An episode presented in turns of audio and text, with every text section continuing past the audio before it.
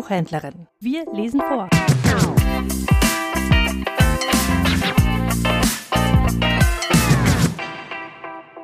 Salim Alafenisch Die acht Frauen des Großvaters Wenn das Tagwerk vollbracht ist, ruft die Mutter ihre Kinder um das Feuer und erzählt ihnen Geschichten vom Großvater, dem mächtigen Scheich des Beduinenstammes im Negev. Acht Nächte lang erzählt sie von seinen acht Frauen, von Glück und Sorge, von Streit, Solidarität und Versöhnung, vom vielfältigen Beziehungsgeflecht des alten Stammeslebens. Von seiner Mutter hat Salim Alafenisch die Kunst des Geschichtenerzählens gelernt. Im Scheichzelt seines Vaters nahm er die Tradition in sich auf und trägt sie nun weiter. Hören Sie die Erzählung der dritten Frau, Turfa. Am nächsten Abend, nachdem meine Mutter die Zeltarbeit getan hatte, versammelten wir uns um die Feuerstelle. Sie drehte sich eine dicke Zigarette aus ihrem Tabaksbeutel. Mit der kleinen Zange nahm sie ein brennendes Kamelbällchen, zündete ihre Zigarette an und nahm einen kräftigen Zug. Als die erste Rauchwolke das Zeltdach erreicht hatte, fing sie an zu erzählen. Heute Abend erzähle ich euch, mein kleinen Löwen, die Geschichte von Turfa, der dritten Frau des Großvaters. Nach der Hochzeit mit Fatima verstrichen mehrere Frühlinge. Sie gebar nur Töchter, und man nannte sie Um el-Banat, Mutter der Töchter. Eines Abends, als die Männer in geselliger Runde im Scheichzelt beisammensaßen, unterhielt sie der Stammesdichter mit kurzweiligen Geschichten. Er erzählte von einem Raubzug gegen ihre Vorfahren. Doch die Männer des Stammes wehrten die Räuber tapfer ab. So gelang es den Stammeskriegern, die Herden zu schützen. Bisweilen unterbrach der Dichter seine Erzählung, um auf seiner Rhabarber Musik zu spielen. Die Männer am Lagerfeuer waren stolz auf die Taten ihrer Vorfahren. Ein Greis strich sich über seinen schneeweißen Bart. Er sprach über Männer und Sippen. Erst zähle deine Männer, dann gehe zum Brunnen, sagten unsere Vorfahren. Erst spät in der Nacht verließ die Runde das Scheichzelt. Der Dichter hatte ihre Köpfe mit Geschichten von tapferen Männern gefüllt. Der Großvater eilte vom Männerzelt schnurstracks zu Aishas Zelt denn in dieser Nacht war sie an der Reihe. Es war spät geworden und Aisha hatte lange auf ihren Mann gewartet. Schließlich hatte der Schlaf sie überwältigt.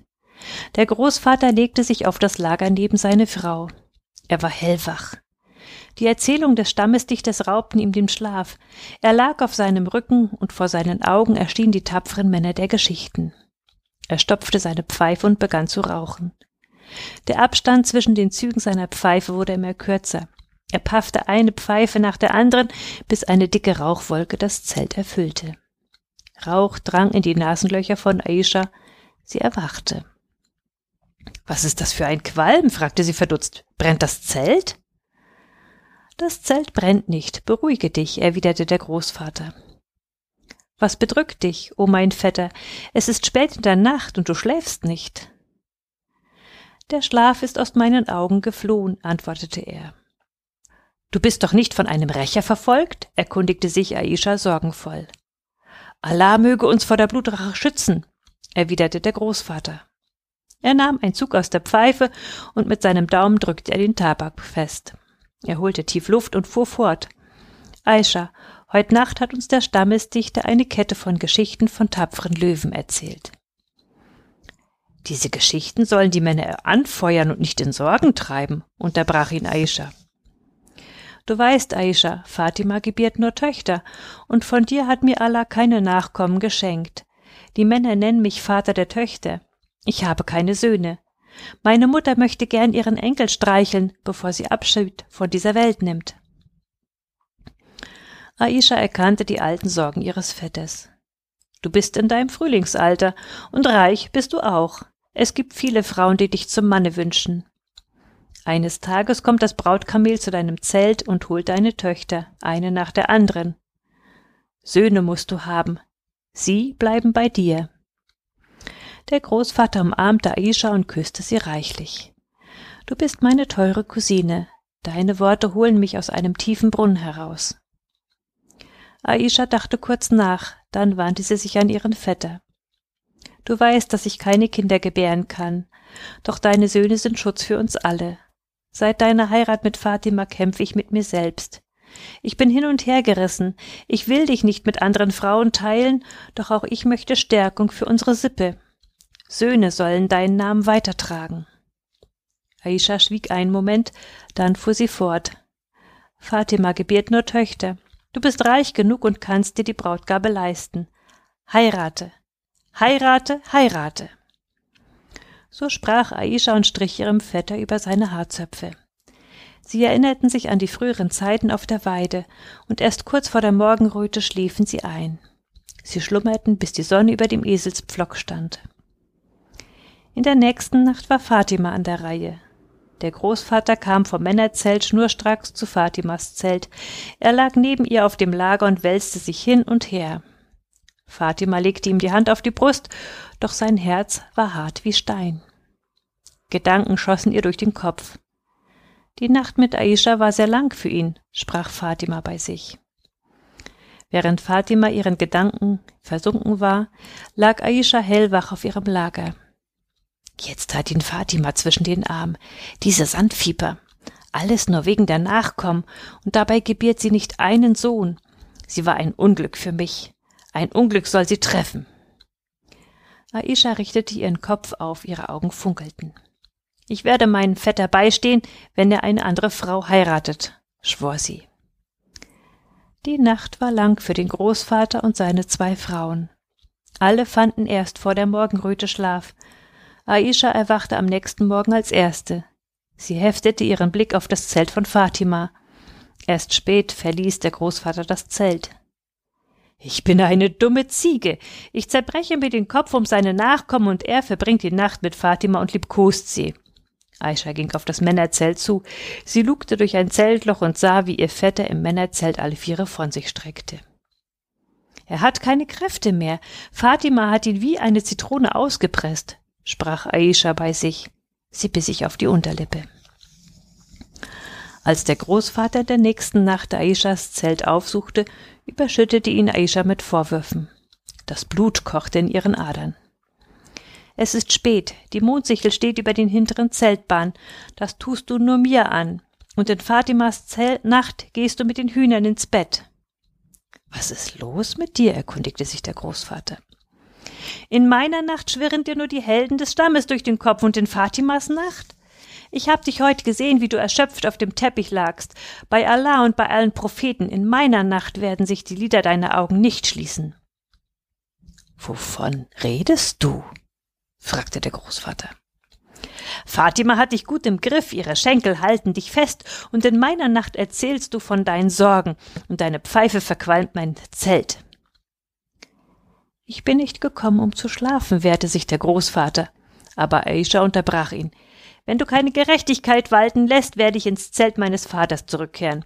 Ich bin nicht deine Mutter, bei ihr kannst du deine Sorgen abladen, zürnte Aisha. Nein, meine Cousine, ich schwöre dir bei der Seele unseres Stammesahns. Ich habe bei Fatima nur geschlafen und nicht mehr, verteidigte sich der Großvater. Das stimmt nicht. Ich habe heute gesehen, wie ihr Gesicht strahlte. Sie hängt die Wäsche über das Zeltseil. Sie will dich nur ärgern, vermutete der Großvater. Mich ärgern? Aisha lächelte. So schwor der Großvater bei allen heiligen Gräbern, die Waage der Gerechtigkeit in der Mitte zu halten. Und er versprach Aisha den feinsten und teuersten Stoff, den er auf dem Bazar finden würde. Aber Aisha war nicht zu besänftigen. Heut Nacht wirst du kein Auge zutun, mein Augapfel. Ausruhen kannst du morgen im Männerzelt. In der nächsten Nacht erzählte der Großvater Fatima von seinem Vorhaben, eine dritte Frau zu heiraten.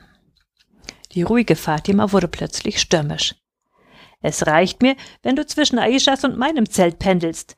Mit zwei Frauen verlässt du das Männerzelt nach Mitternacht. Wenn du noch eine dritte heiratest, erreichst du mein Zelt, wenn der Hahn kräht. Ihre Augen füllten sich mit Tränen. Meine Mutter hat recht. Sie hatte Bedenken, weil du schon eine Frau hattest, und jetzt willst du noch eine. Verflucht sei Seinab, sie hat meiner Mutter den Kopf verdreht. Beruhige dich, Fatima. Männer können mehrere Frauen heiraten. Jede Frau bekommt ihr Recht, keine wird benachteiligt oder vernachlässigt, sprach der Großvater im ernsten Ton. Als der Hahn seinen Hals aus dem Hühnerhaus herausstreckte, um den Anbruch des neuen Tages anzukündigen, sagte Fatima Der Hahn kräht, die Nacht trennt sich allmählich vom Tag. An den Hahn werde ich mich gewöhnen müssen. Nach geraumer Zeit erhob sich der Großvater und verließ das Zelt. Schon von weitem hörte er die regelmäßigen Töne des Mörsers im Scheichzelt, der die gerösteten Kaffeebohnen stampfte. Der Großvater füllte seinen Umhang mit Kameläpfeln für die Feuerstelle im Männerzelt. Er freute sich auf das erste Morgenschälchen. Geschart um die Feuerstelle saßen die Männer des Stammes, um Kaffee zu trinken. Der Großvater nahm die Schnabelkanne und schenkte Kaffee aus. Qualm breitete sich aus. Der Kaffee, der Kaffee, du begießt die Feuerstelle, Vorsicht! riefen die Männer. Qualm stieg hoch, einige begannen zu husten. Der Großvater errötete, die Männer musterten ihn. Seine Augen waren so dick wie reife Feigen. Was ist heute los mit dir? erkundigte sich einer. Der Großvater schwieg. Männer mit mehreren Frauen haben kurze Nächte, bemerkte der Stammeskadi verschmitzt. Während der Großvater sich auf dem Teppich im Männerzelt ausstreckte, begab sich Aisha zu Fatima. Unser Mann will noch eine Frau heiraten, wie denkst du darüber? fragte Aisha. Ihr Blick heftete sich forschend auf Fatimas Gesicht. Auf die Männer kann man sich nicht verlassen. Sie finden immer einen Grund, um noch eine Frau zu heiraten. Wenn die Frauen nur Töchter gebären, wollen sie Frauen, die Schnurrbärte zur Welt bringen, und wenn die Söhne nicht so zahlreich wie eine Kamelherde sind, wollen sie noch mehr Frauen haben. Fatima holte tief Luft, dann fuhr sie fort. Ich bin stolz auf meine Töchter, ich würde sie nicht gegen Söhne eintauschen. Aisha wiegte ihren Kopf hin und her. Dann sagte sie, Lass ihn heiraten. Er ist wie der Esel, den man mit einem Sack belud. Er begann zu furzen. Und was sagte der Esel? Den zweiten Sack bitte. Fatima lachte. Manche Männer beneiden den Hahn. Er hat einen Stall voll Hennen. Er kann von einer Henne zur anderen springen, bemerkte Fatima. Aber wenn ein Hahn viele Hennen hat, bleiben viele Eier unbefruchtet, sagte Aisha. Wenn unser Mann sich das Leben eines Hahns wünscht, soll er heiraten. Schon mancher Hahn ist unversehens zu einem Hahnrei geworden, erwiderte Fatima. Während die Frauen des Großvaters das Problem hin und her wälzten, ritt der Großvater auf seinem Kamel zu seinem alten Freund Abd Allah. Der Freund empfing ihn und freute sich über den Besuch. Seit du zwei Frauen hast, sieht man dich kaum. Hast du deinen alten Freund vergessen? erkundigte sich Abdallah. Du hast recht, ich komme nicht zur Ruhe. Ich habe zwei Zelte, aber zum Schlafen komme ich nur im Männerzelt. Mit drei Frauen hast du es besser, scherzte Abdallah. Vielleicht hast du recht, erwiderte der Großvater. So verbrachte der Großvater den Tag bei seinem Freund. Sie unterhielten sich über dieses und jenes, und als der Großvater sich von Abdallah verabschiedete, flüsterte dieser ihm ins Ohr. Wenn du willst, werde ich mit meinem Bruder über seine Tochter Torfa sprechen. Der Großvater nickte. Als der Großvater aus dem Nachbarzeltlager zurückkam, empfing ihn Fatima vor dem Zelt mit den Worten Der Besuch bei deinem Freund hat lange gedauert. Offenbar habt ihr viel zu besprechen. Du kennst doch Abdallah und seine alten Geschichten, wiegelte der Großvater ab. Doch Fatima gab sich damit nicht zufrieden. Und du? Welche Geschichte hast du erzählt? Ich hab nur zugehört, erwiderte der Großvater und wandte sich zum Gehen. Dieser Besuch bei Abdallah kommt mir merkwürdig vor. Ich hab dabei kein gutes Gefühl, schaltete sich Aisha ein, die gerade aus ihrem Zelt trat. Ich verstehe nicht, wovon ihr redet, sagte der Großvater mit ärgerlicher Stimme. Ich glaube, du suchst beim Nachbarstamm eine Mutter für deine Söhne. Ist es nicht so? Abdallahs Bruder hat viele Töchter. Er ist froh über jedes Brautkamel, das sie holt, spottete Aisha.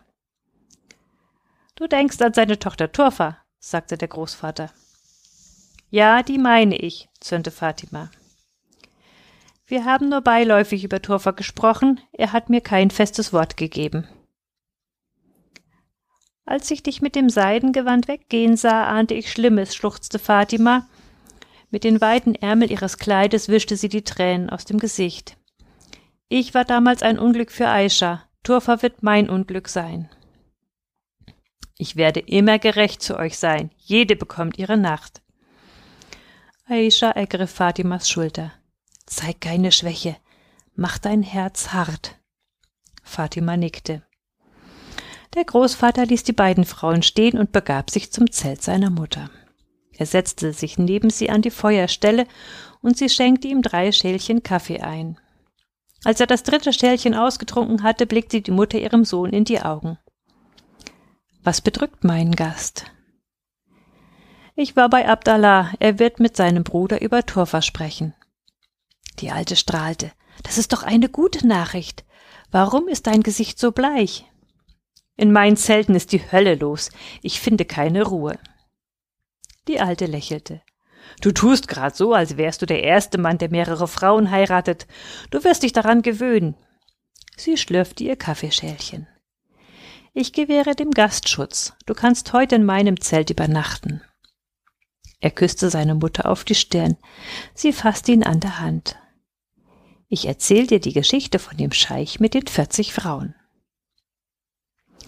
Während die Mutter ihrem Sohn Geschichte um Geschichte erzählte, begab sich Abdallah ins Zelt seines Bruders.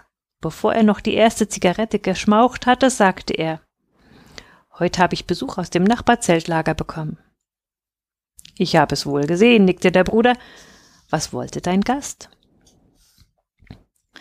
Der Gast sucht unsere Nähe, erwiderte Abdallah. Meine Nichte Turfa hat das Heiratsalter erreicht. Sie hat genug Ziegen zur Weide geführt. Der ältere Bruder folgte den Worten aufmerksam. Mit der großen Zange schob er die glühenden Kamelbällchen unter die Kaffeekanne. Turfa? Er wiegte seinen Kopf hin und her. Meine Tochter kann sich mit der Schönheit von Aisha und Fatima nicht messen. Salam sucht keine Schönheit, er sucht eine Mutter für seine Söhne, gab Abdallah zur Antwort. Ich verstehe. Der Bruder nickte. Er nahm einen Zug aus seiner Zigarette und fuhr fort. Du bist ihr Onkel, Turfa ist wie deine Tochter. Was du für richtig hältst, dem stimme ich zu. Deine Frau soll mit Turfa sprechen, bat Abdallah. Ich werde mit meiner Frau darüber reden, versprach der Vater. Drei Tage verstrichen. Dann erschien ein Kamelreiter am Horizont. Er überbrachte die Nachricht, dass Turfas Sippe in Brautverhandlung eintreten wolle.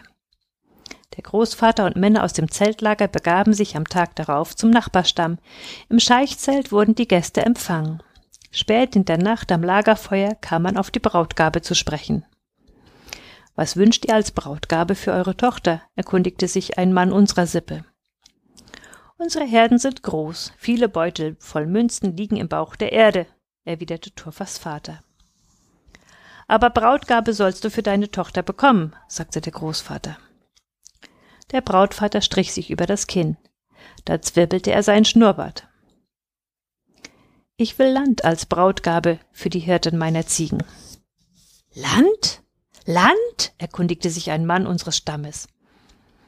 Ja, ich gebe meine Tochter nur gegen Land, wiederholte der Vater. Kamele willst du nicht? Münzen willst du auch nicht? erstaunte sich ein anderer. Der Großvater blickte ihn an. Welches Land willst du? Ich will das Stück Land neben der Schlucht, erwiderte der Vater. Land, Land, alle wollen Land, ereiferte sich ein alter Beduine. Die Türken wollen Land, die Engländer wollen Land. Er holte tief Luft. Die Juden suchen Land, tagtäglich bringen die Schiffe des Meeres Juden ins Land, und die Väter wollen auch Land. Unser Land vermehrt sich doch nicht wie eine Ziegenherde. Was sind das für schlechte Zeiten? Die Kamele, die Schiffe der Wüste werden nicht als Brautgabe genommen.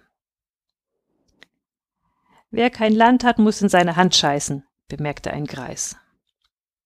Land ist wichtig, sagte der Bodenrichter. Der Beduine trägt sein Schwert für zwei Dinge um sein Land und die Ehre seiner Frau zu schützen. Nach langen harten Verhandlungen einigten sich die Sippen über die Brautgabe. Das fruchtbare Stück Land bei der Schlucht war die Brautgabe für Turfa. Und so wurde Turfa die dritte Frau des Großvaters. Turfa war klein. Sie reichte dem Großvater gerade bis zu den Schultern. Schon beim Absteigen vom Brautkamel, als ihr die Schwiegermutter die Hand reichte, tuschelten hinter ihrem Rücken die beiden Frauen. Die Braut ist klein, flüsterte Aisha Fatima ins Ohr. Wenn ein Ei von ihrem Hintern runterfällt, zerbricht es nicht. Die Brautgabe war teuer, das beste Stück Land hat ihr Vater verlangt. Nun bin ich gespannt auf ihre tapferen Söhne, erwiderte Fatima. Ein Hauch von Trauer huschte über ihr Gesicht. Nachdem die Hochzeitsfeierlichkeiten vorüber waren, blieb Turfa in ihrem Zelt, und nach den drei Hochzeitsnächten kehrte der Alltag wieder ein. Der Großvater besuchte jeden Nacht eine seiner Frauen, immer der Reihe nach. Die kleine Turfa war fleißig, sie machte sich gleich daran, ihr Zelt wohnlich einzurichten. Die bunten Teppiche, die ihre Mutter ihr gewoben hatte, wurden ausgerollt. In der Zeltecke stapelten sich Matratzen und Kissen. Turfa war eine hervorragende Stickerin. Ihre Kissen waren verziert mit roten und blauen Blumenranken, bunt gefiederten Vögeln und langen Kamelkarawanen. In der Mitte ihres Zeltes machte sie eine kleine Vertiefung für die Feuerstelle, befestigte den Rand mit Stein und bald loderten die ersten Flammen empor. Im Rücken des Zeltes hob sie eine Grube aus, so tief, dass der große Wasserkrug darin bis zum Hals Platz fand. So hatte sie auch in den heißen Sommertagen immer kühles Wasser. Unweit der Feuerstelle versteckte sie ihren Hochzeitsschmuck, bis auf einen goldenen Nasenring, den sie immer zutrug und auch beim Schlafen nie ablegte. Tuffas Zelt war sauber. Sie war sehr sparsam und gab ihre Sachen ungern aus der Hand. Sie war freundlich, doch zurückhaltend. Turfa hielt sich gern in ihrem Zelt auf und verließ es nur, wenn es einen triftigen Anlass gab. Die beiden anderen Frauen besuchten Turfa von Zeit zu Zeit in ihrem Zelt. Aufmerksam beobachteten sie die neue Frau des Großvaters. Eines Tages sagte Aisha zu Fatima, die Kleine geht in die Breite, sie ist kugelrund geworden. Kugelrund? Sie gleicht einer Linse, man kann den Rücken nicht vom Vorderteil unterscheiden, spottete Fatima. Sie ist bestimmt schwanger. Ihre Fußabdrücke im Sand sind tief geworden. Aisha legte ihr Kinn in die Hand und schaute in die Ferne. Über die Sandhügel am Horizont breitete sich der erste Schatten der Dämmerung. Und von weitem hörte man das Bellen der Hunde, die die Herden ins Zeltlager zurücktrieben. Die Zicklein und Lämmer hatten Mühe, ihren Müttern zu folgen. Fatima wandte sich an Aisha. Ich platze vor Neugier, was Turfa wohl in ihrem Bauch trägt? Aisha hob ihren Kopf. Die Zeit wird erweisen, ob sie ihre Brautgabe wert war. Die Monate der Schwangerschaft vergingen wie im Flug, und Tuffas Bauch wurde rund wie eine Wassermelone. Als die Stunde der Geburt nahe rückte, suchte der Großvater ein Heiligengrab nach dem anderen auf. Als Turfa zur Zeltstange griff, holte der Großvater die Hebamme. Wird dieses Mal mein Stammbaum einen neuen Spross erhalten? seufzte er. Geduld ist weise, erwiderte die Alte. Diese Dinge liegen nicht in meiner Hand. Allah ist barmherzig.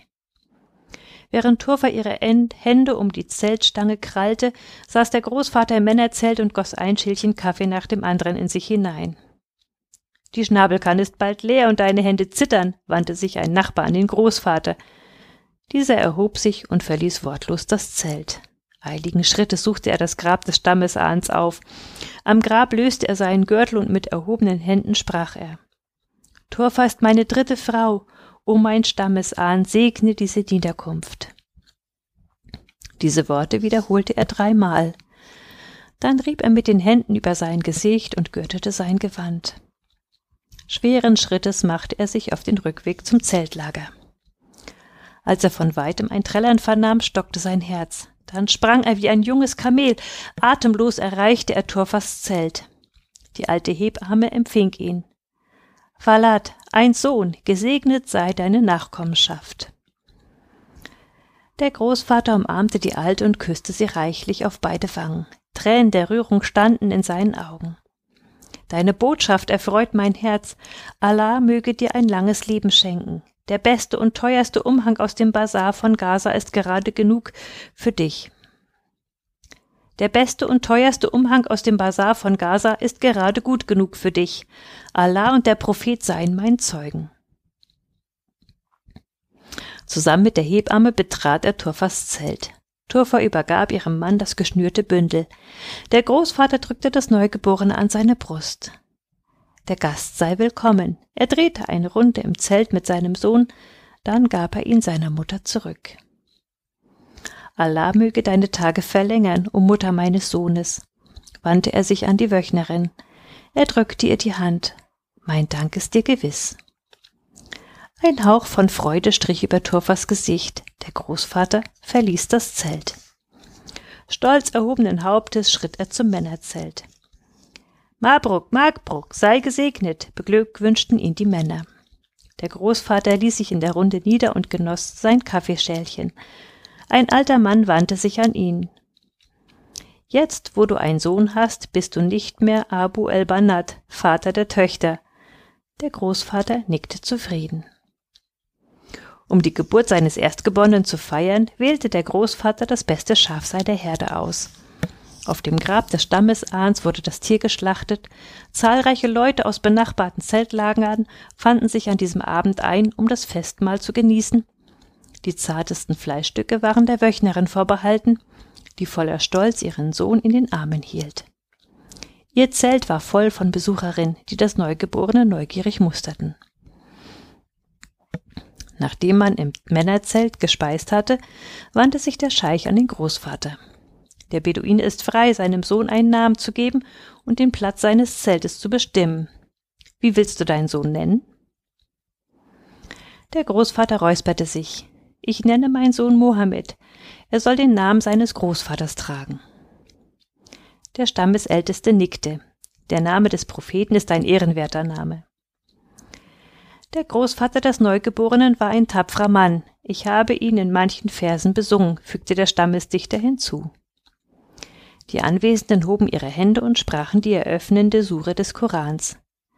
Spiel eine Weise für Abu Muhammad, den Vater von Mohammed, bat der Scheich den Dichter. Dieser griff zu seiner Rhabarber und begann zu spielen. Die Töne, die er seinem Instrument entlockte, riefen alte Erinnerungen wach in der Männerrunde.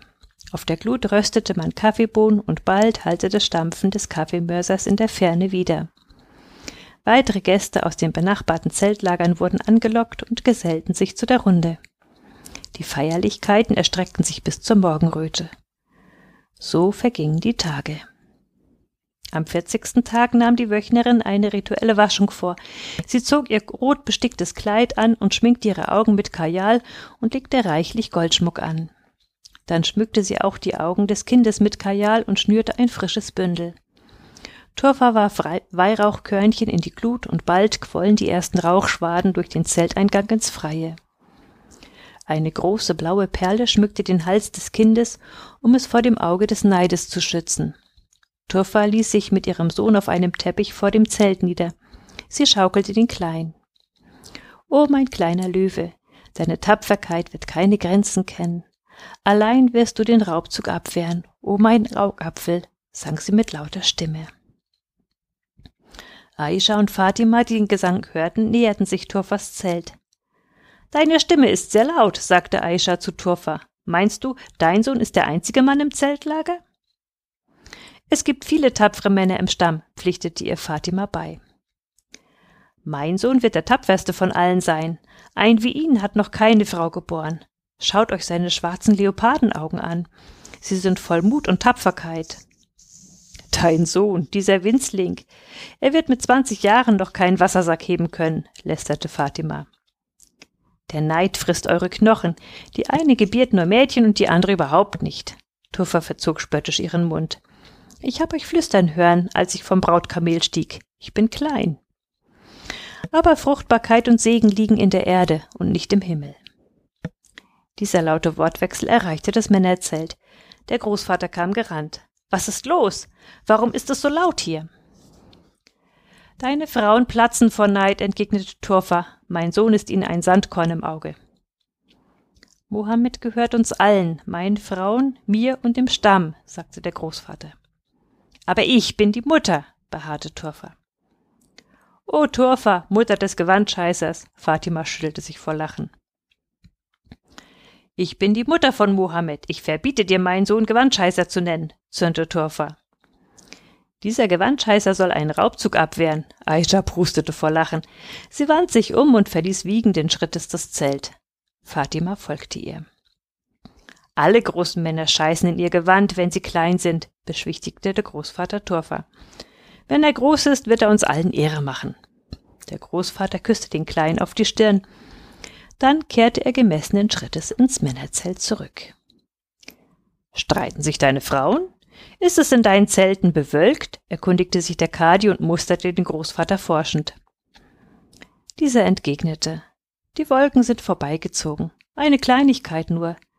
Fatima nennt den Sohn Gewandscheißer. Der Kadi prustete. Habt ihr gehört? Sie nennen Mohammed Gewandscheißer. Die Runde lachte. So einen schönen Namen hatten wir noch nie in unserem Stammbaum. Und so bekam Mohammed den Beinamen Gewandscheißer. Kurze Zeit später starb die Mutter des Großvaters. Seit der dritten Heirat ihres Sohnes hatte sie kaum noch das Zelt verlassen. Ihre Sehkraft hatte nachgelassen und sie war schwerhörig geworden. Ihre Schwiegertöchter gingen ihr bei der Zeltarbeit zur Hand, ohne dass sie jemals über Schmerzen geklagt hatte, fand man sie eines Morgens leblos auf ihrem Lager. Die Trauer im Zeltlager war groß. Als der Großvater am Grab seiner Mutter die Tränen nicht unterdrücken konnte, legte ihm der Derwisch den Arm um die Schulter. Die Mutter ist teuer, doch nach diesen langen Jahren hat sie ihre Ruhe verdient. Und der Scheich tröstete ihn. Das ist der Lauf der Dinge. Wenigstens hat sich ihr größter Wunsch erfüllt. Sie hat ihren Enkel gesehen. Der Großvater schwieg. Bis ans Ende seiner Tage vergaß er nie, an den Feiertagen das Grab seiner Mutter zu besuchen. Die Jahre vergingen. Turfa gebar drei Söhne und eine Tochter. Es war Frühling, während des Winters hatte es reichlich geregnet, und die Herden gediehen prächtig, das Korn schoss in die Höhe, wenn der Frühlingswind über die Getreidefelder strich wie ein Kamm über das seidene Haar, wogten die Ähren. Und die jungen Kamele taten sich gütlich an frischen jungen Artischockenherzen. Bisweilen stapften sie bei ihrer Suche in die Kornfelder. Vom Zeltlager aus sah man in der Ferne auf den Hügeln das Feuer der Hirten lodern. Die Euter der Schafe und Ziegen waren prall und es gab Milch in Hülle und Fülle. In der Frühlingszeit gab es viel zu tun für die Frauen. Morgens und abends wurden die Herden gemolken. Über Zeltstangen von den Zelten hingen die prall gefüllten Ziegenfelle mit Milch. Während die Herden den Tag über auf der Weide waren und saftige Kräuter und Gräser fraßen, machten sich die Frauen an die Arbeit. Sie schüttelten die Milchfelle, bis sich die Butter von der Sauermilch trennte. Ab und zu fasste man in die Felle, um die Butter abzuschöpfen. Der Duft der frischen Butter mischte sich mit dem des frischen Ziegenkäses, der auf den großen Tabletts auf den Zeltdächern lagerte. Der Frühling war auch die Zeit der frischen Kräuter.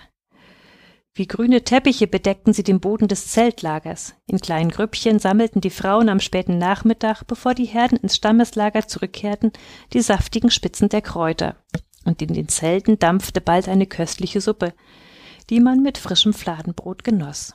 Auch die Hühner spazierten gern durch das frische Grün, das bisweilen so hoch stand, dass man nur noch die roten Kämme durchblitzen sah.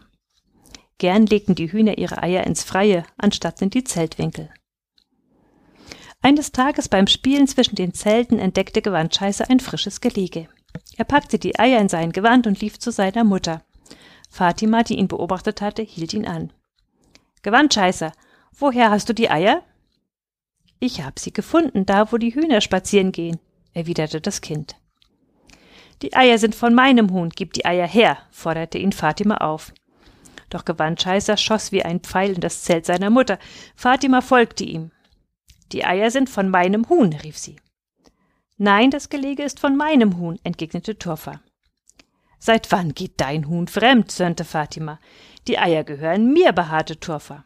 Es wurde laut. Mein Huhn, fremd, Huhn, Eier, Huhn, fremd, halten die Worte wieder. Die Männer im Scheichzelt weckten den Großvater. Aufstehen, es gibt Streit bei dir. Der Großvater rannte aus dem Zelt wie von einem Skorpion gestochen, beinahe wäre er über ein Zeltseil gestolpert. Was ist denn los mit den Eiern und dem Huhn? erkundigte er sich bei seinen Frauen. Er rieb sich den Schlaf aus den Augen. Gewandscheißer hat zwischen den Kräutern ein frisches Gelege entdeckt. Er brachte es seiner Mutter die Eier. Aber die Eier gehören mir, klagte Fatima. Nein, mein Huhn hat die Eier gelegt, schwor Turfer. Wessen Huhn geht fremd? wollte der Großvater wissen. Mein Huhn, erwiderte Fatima. Nein, mein Huhn, schrie Turfer. Ruhe! Alle Hühner gehen fremd, entschied der Großvater. Mit der Zeit wird es den Hühnern langweilig, im Zelt Eier zu legen. Fatima legte die Stirn in Falten. Sie schaute ihrem Mann in die Augen. Wo hast du gestern geschlafen? Ich war an der Reihe, wollte sie wissen. Der Großvater errötete. Wir wollen erst das Problem mit den Eiern lösen. Ich habe gestern vergessen zu schlafen, sagte der Großvater verwirrt. Vergessen? Wo hast du die Nacht verbracht? beharrte Fatima auf ihre Frage. Ich habe die Nacht im Männerzelt verbracht, gab der Großvater zur Antwort. Während der Großvater sich bemühte, die Wogen zu glätten, rief eine Stimme Die Engländer, die Soldaten kommen, versteckt das Salz. Die Frauen ließen alles stehen und liegen und huschten in ihre Zelte. Unter den aufgestapelten Teppichen gruben sie mit den Zeltpflöcken kleine Verstecke, in die sie die Salzbeutel legten.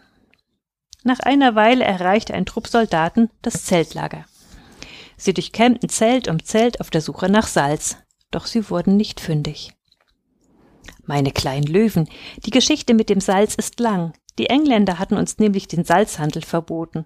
Sie wollten uns zwingen, ihr teures Salz zu kaufen. Fanden die Engländer in einem Zelt Salz, das nicht von ihnen stammte, musste der Zeltbewohner eine Strafe entrichten und wenn die Soldaten einen Salzhändler erwischten, beschlagnahmten sie das Kamel samt der Ladung, und manchmal setzten sie den Salzhändler sogar im Kerker fest. Als die Soldaten kein Salz in unserem Stammeslager fanden, wurden sie zornig. Die blauen Augen des Offiziers fungelten. Esst ihr ohne Salz? Seid ihr alle krank? Wir mögen kein Salz, erwiderte ein Greis. Ich glaub dir nicht, zürnte der Offizier. Eines Tages werde ich die Löcher entdecken, in denen das Salz versteckt ist, das verspreche ich euch. Dann müsst ihr viele Münzen bezahlen. Wir nannten jenes Jahr das Salzjahr, und das, meine kleinen Löwen, war die Geschichte von Turfa, der dritten Frau des Großvaters. Allah und der Stammesahn mögen uns vor Soldaten schützen. Es ist spät geworden. Die Mondsichel steht über dem fernen Hügel. Lasst uns jetzt schlafen.